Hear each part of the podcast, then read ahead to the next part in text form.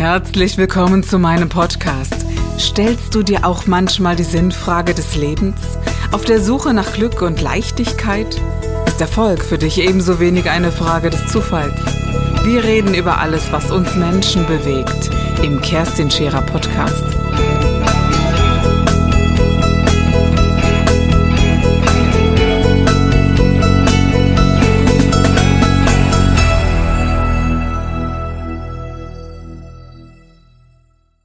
Wunderschönen guten Tag bei Scherer Daily. Wir sprechen heute über ein sehr grenzwertiges Thema, über ein Thema, das ganz, ganz wenige nur angehen.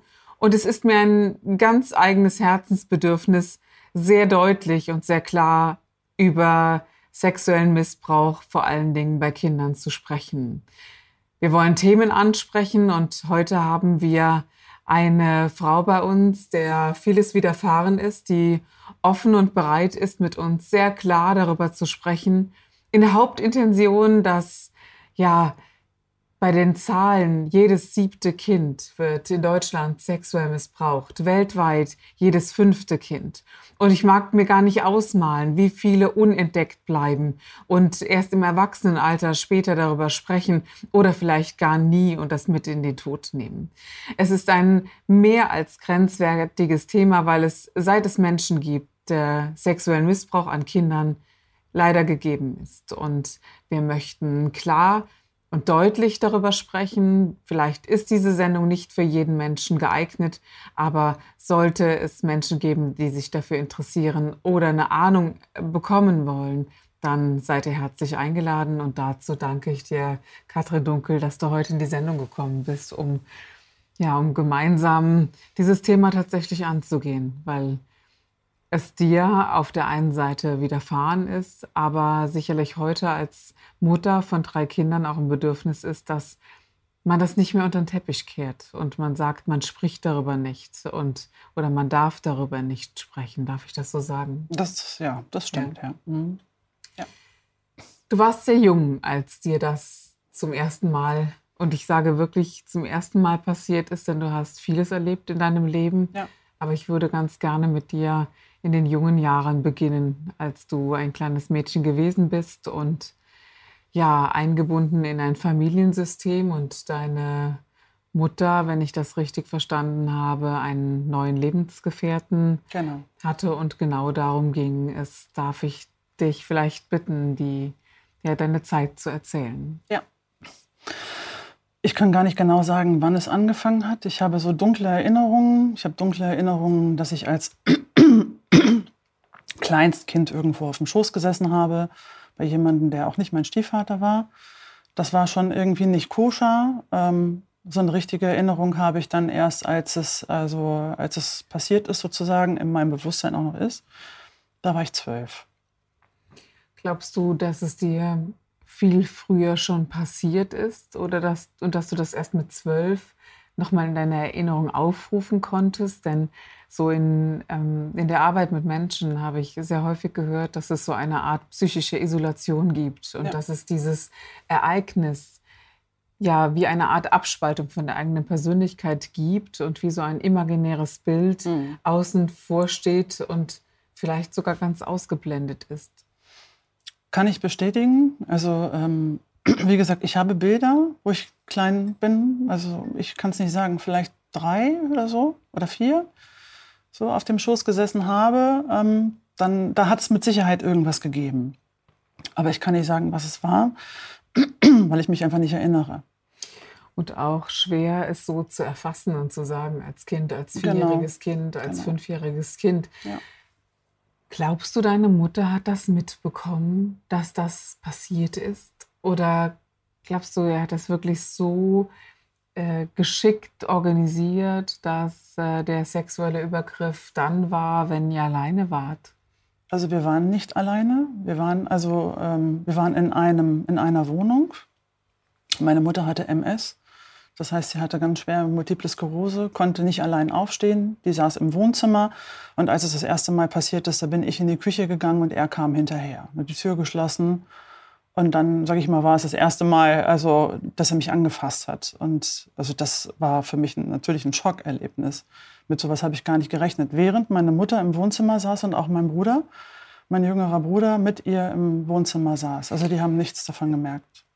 Wie hat er es geschafft, dass dieser Übergriff ohne Reaktion von dir geblieben ist, wenn ich jetzt wirklich ein bisschen einsteigen darf? Weil ich glaube, für alle, die uns zuschauen und auch wenn wir Mädchen haben vielleicht, die uns jetzt gerade zuschauen, es ist mir sehr wichtig, darauf einzugehen, was passiert.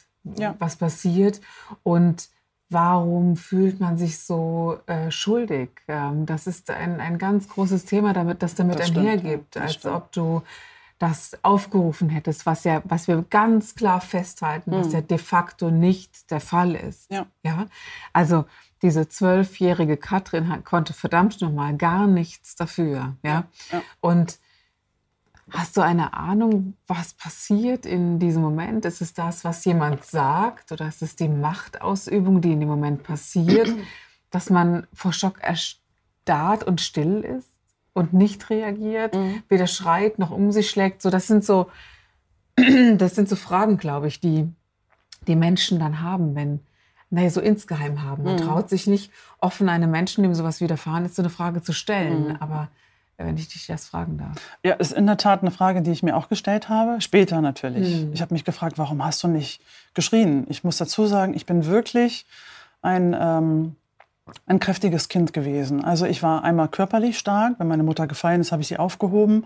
Und ich war von der Persönlichkeit eigentlich auch sehr gefestigt. Also ich war sehr selbstbewusst als Kind. Es ist jetzt nicht so, dass das nur Kindern passiert, ähm, die vielleicht weniger selbstbewusst sind oder so ich war sehr selbstbewusst. Und da er mein Stiefvater war, waren wir beide sowieso immer gegeneinander. Also er hat mich einfach nicht in der Familie akzeptiert.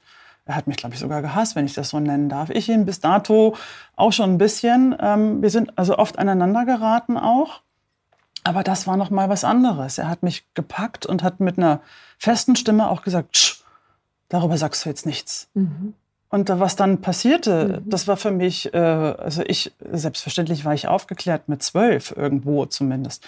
Aber was da passierte, war trotzdem für mich so äh, schockierend. Ich kann sagen, ich bin bestimmt in so eine Art Schockstarre gefallen. Mhm. Man kann das gar nicht anders äh, irgendwie ausdrücken. Ähm, bevor ich überhaupt wusste, was passiert, passierte das. Mhm. Und in mir sagte das Stopp und Halt und Ruf und Nein und was ist hier? Also alles mehr oder weniger zugleich. Ähm, und das erste Mal war ich einfach nur geschockt. Ich war nur geschockt und er hat noch zu mir gesagt, wenn du das sagst, dann passiert was. So. Und ich wusste, meine Mutter ist krank. Ich wusste, meine Mutter kann nicht ohne diesen Mann. Und deswegen habe ich nichts gesagt. Das hat sich, äh, ich habe überlegt, was, was, was, was kann hier passieren? Sollte sie ins Heim kommen, geht es mir schlecht. Also es geht meinem Bruder schlecht. Vielleicht ist das nur einmal passiert, es passiert nie wieder. Also all das ging eigentlich äh, zur gleichen Zeit in meinem Kopf ab. Das ist so eine, so eine faszinierende, äh, erschreckende, aber faszinierende Geschichte, dass der äh, Täter so eine Macht bekommt, mhm. zum einen. Ja. Und, äh, und dass ähm, direkt so diese, diese ähm, Ich bin schuld äh, auf einen geht. Ne? Also dieses, wenn ich, also diese Verantwortung auf sich ziehen genau. als junges Kind. Mhm. Ähm, und nicht die Verantwortung bei dem anderen lassen, zu sagen, der hat mir was angetan. Ne? Ich glaube, das geht ganz, ganz vielen so, denen das widerfährt, gerade in diesem Alter auch, wo man sich äh, trotzdem, also gerade auf sexueller Ebene ja gar nicht definiert hat und genau, auch, ja. auch nicht tun. Also kein Kind unter 14 Jahren hat das. Also das ist ja auch bekannt, dass man, äh, dass, dass ein Kind das nicht so erfassen kann. Es gibt ja verschiedene ähm, Aspekte, wieso kommt so ein, ein äh, sexueller Übergriff und ein, so ein sexueller Akt zustande. Ist es Pädophilie? Ist es Machtmissbrauch? Ist es, äh, ist es reine Sexualität, die einfach missbraucht wird? Äh, kommt da alles zusammen? Und ich glaube, das kommt, wird auch später in der eigenen Reflexion wichtig. Was war denn das jetzt eigentlich? War das ein Mann, der das auch mit anderen gemacht hat oder mit anderen Kindern gemacht hätte? Mhm. War das gegen mich, um mich wirklich in der Macht, in, in, mir meine Macht zu demonstrieren? Oder ging es um reine äh, ja, sexuelle Lust? Und ist das ein Thema gewesen für dich auch, das auseinanderzunehmen und zu sagen, warum, warum ging es denn da überhaupt? Doch, auf alle Fälle. Also zum einen habe ich mich hinterfragt, habe ich vielleicht was Falsches angezogen? Bin ich zu aufreizend äh, rumgelaufen? Oder erst mal nicht mein Vater. Ich habe mir gedacht, ein Vater würde sowas nie tun. Was ich ja später festgestellt habe, dass das nicht der Fall ist. Aber ähm, ich habe gedacht, erstmal liegt das an mir. Der zweite Gedanke war irgendwo, er möchte mich erniedrigen. Ich habe, wie gesagt, äh, wir hatten viele Probleme. Also er hat mich auch ansonsten ganz stark psychisch unter Druck gebracht. Also er hat zum Beispiel Weihnachten gab es für mich keine Geschenke. Ich musste dann daneben stehen und zugucken. Oder er hat auch physisch, also richtig zugeschlagen. Auch so, dass ich gegen die Wand geflogen bin und ohnmächtig war. Und ich bin aufgestanden und habe gesagt, mich kriegst du nicht klein. Das war ganz tief in mir so eine Stimme, die gesagt hat, mich kriegst du nicht klein. Und damit, ja, hat er mich schon ziemlich klein gekriegt. Also ja, das war so ein Break und das hat er auch gemerkt. Das haben wir beide gemerkt, dass jetzt irgendwie so eine Grenze, die hätte ich mir in meinen tiefsten ähm, Vorstellungen nicht ausmalen können, dass es etwas gibt, das mich wirklich äh, klein macht. Ich war mir so sicher, ich war so stark. Ja, und er hat auch immer gesagt, du bist so stark, so kämpferisch, dein Vater ist Jugoslawe und du auch und immer nur kämpfen. Und damit hat er es geschafft. Und das war für mich, das war für mich ein Machtkampf. Für mich fühlte sich das an wie ein Machtkampf. Damit hatte er mich im Griff und er hat auch gesagt, sagst du das deiner Mutter, geht sie ins Heim und du natürlich auch. Also ich habe er hat mir quasi eine Steilvorlage dafür, gege dafür gegeben. Das ist so der Klassiker, Katrin. Ja. Das ist der Klassiker ja. zu drohen. Und es gibt sehr wohl gute Hilfe, wenn, äh, wenn man sie angeht. Allerdings, und das hat mich schon sehr erschrocken, dass man dass ein Kind, dem das widerfährt und sich an Erwachsene wenden möchte, mindestens sieben Erwachsene ansprechen muss, bis der achte Erwachsene überhaupt darauf reagiert und dem Kind helfend zur Seite steht. Mhm. Bestenfalls zur Seite steht. Und hast du dich irgendjemandem anvertraut? Also erstmal hat es eine Lehrerin gemerkt. Ich glaube, ich war in der fünften Klasse und ich wurde aus dem Unterricht rausgeholt. Meine Lehrerin hat gesagt, komm, wir gehen mal in einen Raum, da ist ein ein Therapeut, der kann dir helfen. Und da habe ich gesagt, warum? Was, was soll das? So. Und bin in diesen Raum gekommen und erst einmal saß ich da mit einem Mann alleine, ja, in einem Raum. Das war für mich sowieso schon. Ja, klar. Ich habe gedacht, was soll denn das jetzt? Und dann äh, hat er sich vorgestellt ähm, und hat gesagt, wir könnten ja mal ins Gespräch kommen. Er hätte so ein paar Bilder für mich. Und dann hat er mir so Bilder gezeigt nach und hat gefragt, und was du, ist da drauf? Wie alt warst du da, als du bei dem Therapeuten? Da war ich zwölf auch. Da, auch direkt, ja? Mhm, genau. Das war recht zeitnah, so in diesem... Da, genau. Das muss sie irgendwie gespürt haben. Ich hätte mhm. nicht geahnt, dass ich das nach außen ausdrücke. Mhm. Also ich weiß auch nicht, wie sie es ich kann es nicht sagen, aber sie hat da irgendwas gespürt. Sie hat ja auch gut reagiert. Mhm. Aber was danach kam, war eben nicht so einfach. Also er hat mir diese Bilder gezeigt und da war dann mal so ein Turm drauf oder also irgendwas, was aussah wie so ein Phallus. Mhm. Und nach dem dritten Bild wusste ich ganz genau, was der wollte. Mhm. Und da habe ich gedacht, du verarsch mich doch nicht. Mhm. Und dann habe ich gesagt, also ne, da sehe ich ein Haus, da sehe ich einen Baum und der immer, wie sieht das aus? Und ich dachte, das kann jetzt nicht wahr sein. So naiv kann doch kein Mensch sein. Dann fing er irgendwann mit mir ein Gespräch an und hat gesagt, ja, kann es sein, dass? Ich habe gesagt, nein. Dann habe ich gefragt, was wäre denn, wenn mir sowas widerfahren würde? Was würde passieren? Und da hat er gesagt, ja, ganz klar, dein Stiefvater würde ins Gefängnis kommen. Ich sage, aber meine Mutter hat MS, was würde mit der passieren? Ja, die müsste dann natürlich ins Pflegeheim. Und sage, und wir Kinder auch ins Heim. Ich sage, zusammen würde man versuchen. Da habe ich gesagt, bei mir zu Hause stimmt alles. Ist mhm. alles in Ordnung. Das heißt, du hast als Zwölfjährige die Verantwortung getragen und hast die Entscheidung getroffen, also ohne dass, naja, er hat sie ja schon auf eine gewisse Art und Weise herausgefordert, eine Entscheidung ja. zu treffen. Ja. Für eine Ansage ja. oder für nichts zu sagen. Ja. Und er hat dir keinen Raum gegeben für, es bleibt unter uns und was wir dann machen, werden wir sehen. Ja? Mhm. Also da, es gab keinen Gesprächsraum. Der hätte ja mal da sein müssen. Ne? Also wie eine, also man hat eine Schweigepflicht, äh, die man anbieten kann, wo man sagt, wir können erst mal reden und dann sehen wir mal weiter. Ein Pastor hat die, er hätte sie auch gehabt, ein Arzt hat sie auch, ja, so dass man äh, sagen kann, aber die Frage ist natürlich, bei einer Zwölfjährigen hätte er natürlich handeln müssen. Mhm. Und es wäre natürlich auch gut gewesen zu handeln. Aber das sehen wir heute so im Rückblick. Denn die Geschichte hat ja mit diesem einmaligen Vorfall nicht aufgehört. Genau. Oder? Nein. Wie ging das in deinem Leben weiter? Also wie, wenn ich das so fragen darf, mhm. wie häufig ist das, äh, hat das stattgefunden? Also er hat versucht, mich, ja, eigentlich äh, jedes Mal, wenn ich aufgestanden bin, um mir in der Küche was zu trinken zu holen, kam er nach. Ich habe dann versucht, das natürlich zu vermeiden, nicht zu trinken, nicht rauszugehen. Das habe ich eine Weile lang durchgehalten. Dann hat er seine Strategie verändert und kam ins Zimmer. Also kam in mein Zimmer, hat meinen Bruder rausgeschickt. Und ich habe vorher zu meinem Bruder gesagt, du ähm, bleib bitte hier, ja, hilf mir, der macht irgendwas. Und er hat gesagt, was soll ich tun? Mein Bruder ist zwei Jahre jünger als ich. Mhm. Und er wusste auch nicht, wie er sich helfen sollte, logischerweise. Äh, ja, dann habe ich noch mal beim Kindersorgentelefon angerufen, aber auch die konnten mir nur sagen, er kommt ins Gefängnis und hm, hm, hm. ich habe gedacht, das ist keine Hilfe. Ich, ich muss es aushalten oder also ich habe einfach keine Lösung gesehen. Es, er wurde aber in der Zeit immer ähm, exzessiver und irgendwann dachte ich, Mensch, meine Mutter muss doch was merken. Mhm. Ja, aber sie hat nichts gemerkt, weil sie hat nichts gesagt. Ich kann es nicht sagen. Vielleicht hat sie es ausgeblendet. Ich glaube, ich habe es auch angedeutet. Und hat sie gesagt, ach nee, das kann ich mir nicht vorstellen.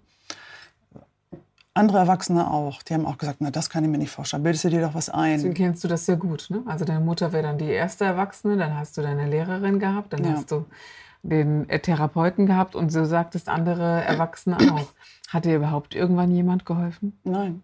Nie, ne? Mm Es gab nie diesen äh, Punkt, wo jemand gesagt hat, komm, wir sprechen mal drüber. So ganz, ganz klar. Ja. Die meisten zweifeln es an, dass es die Wahrheit ist. Das ist richtig, oder? Ja.